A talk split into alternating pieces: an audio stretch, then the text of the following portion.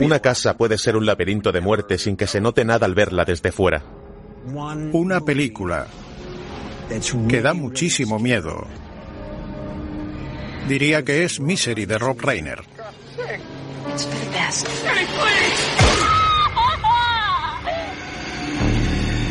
La última casa a la izquierda podría ser el programa educativo más del mundo para adolescentes.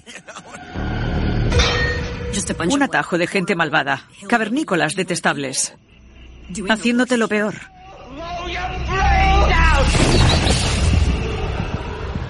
Para mí, La Casa de los Mil Cadáveres es como si coges La Matanza de Texas y Rocky Horror Picture Show y las metes en una batidora, que escupe otra película.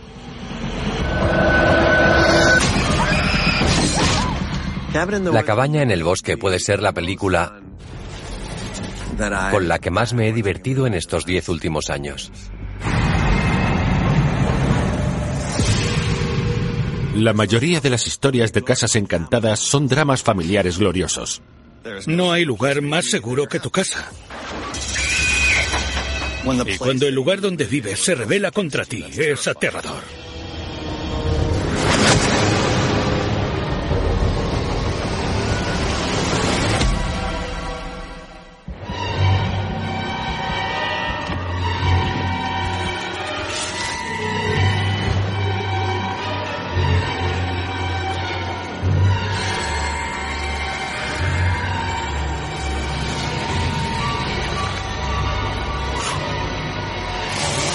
Eli Roth, la historia del terror. Las casas infernales. El hogar es donde tienes el corazón. A menos que vivas en una casa infernal. Una casa donde el amor se vuelve odio. Y los ecos de un pasado violento regresan para invadir el presente.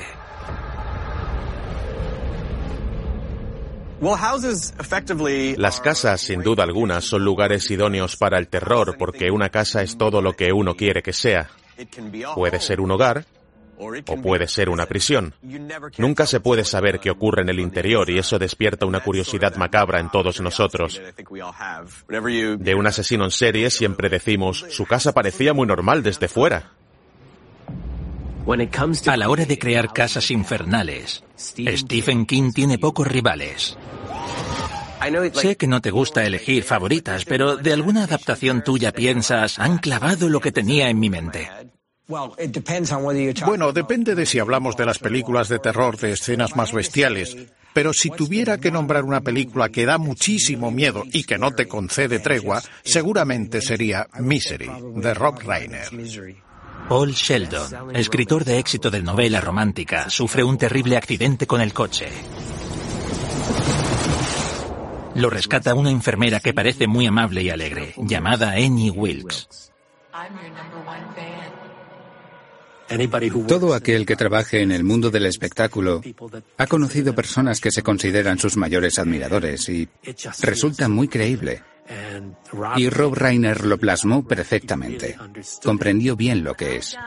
Annie está obsesionada con Misery Chastain, la heroína de los libros de Paul.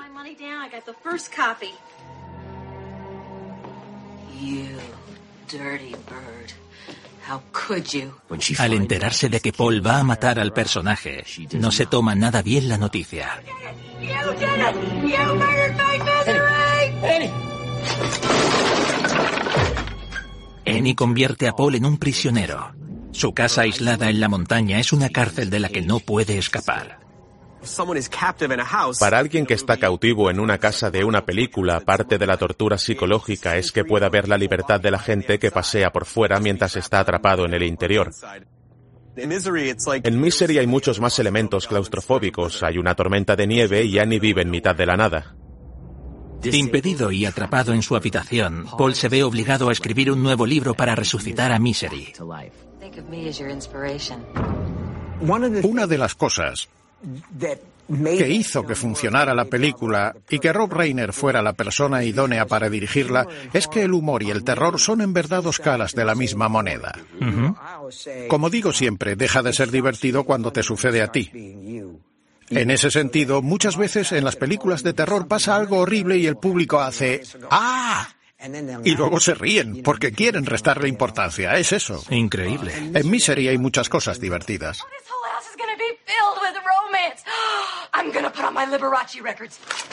Todo el asunto de Liberace no salía en el libro. Lo loca que está por Liberace.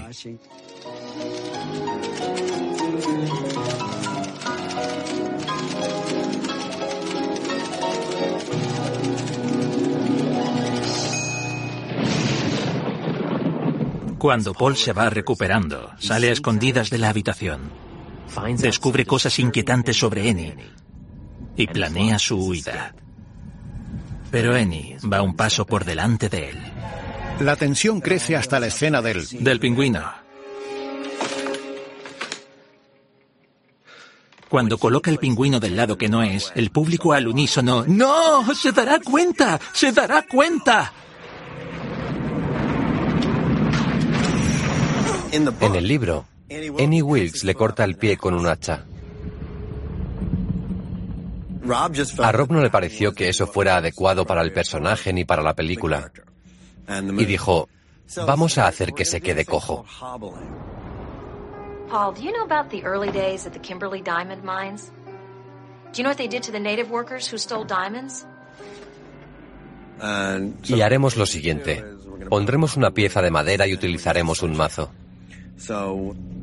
Aquella escena la diseñamos creando unas piernas postizas de gelatina con un tubo de PVC dentro, con bisagras en los tobillos y con un cable para tirar de ellos cuando le da con el mazo.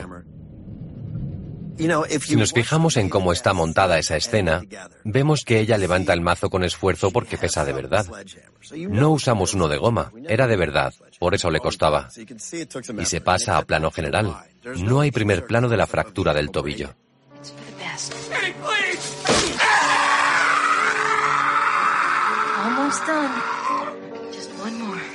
Ni siquiera se ve la fractura del otro tobillo. Solo vemos ese plano, una sola toma en la película. A Kathy Bates no la habíamos visto antes en el cine, solo había actuado en Broadway. Y es totalmente creíble en el papel de Annie Wilkes.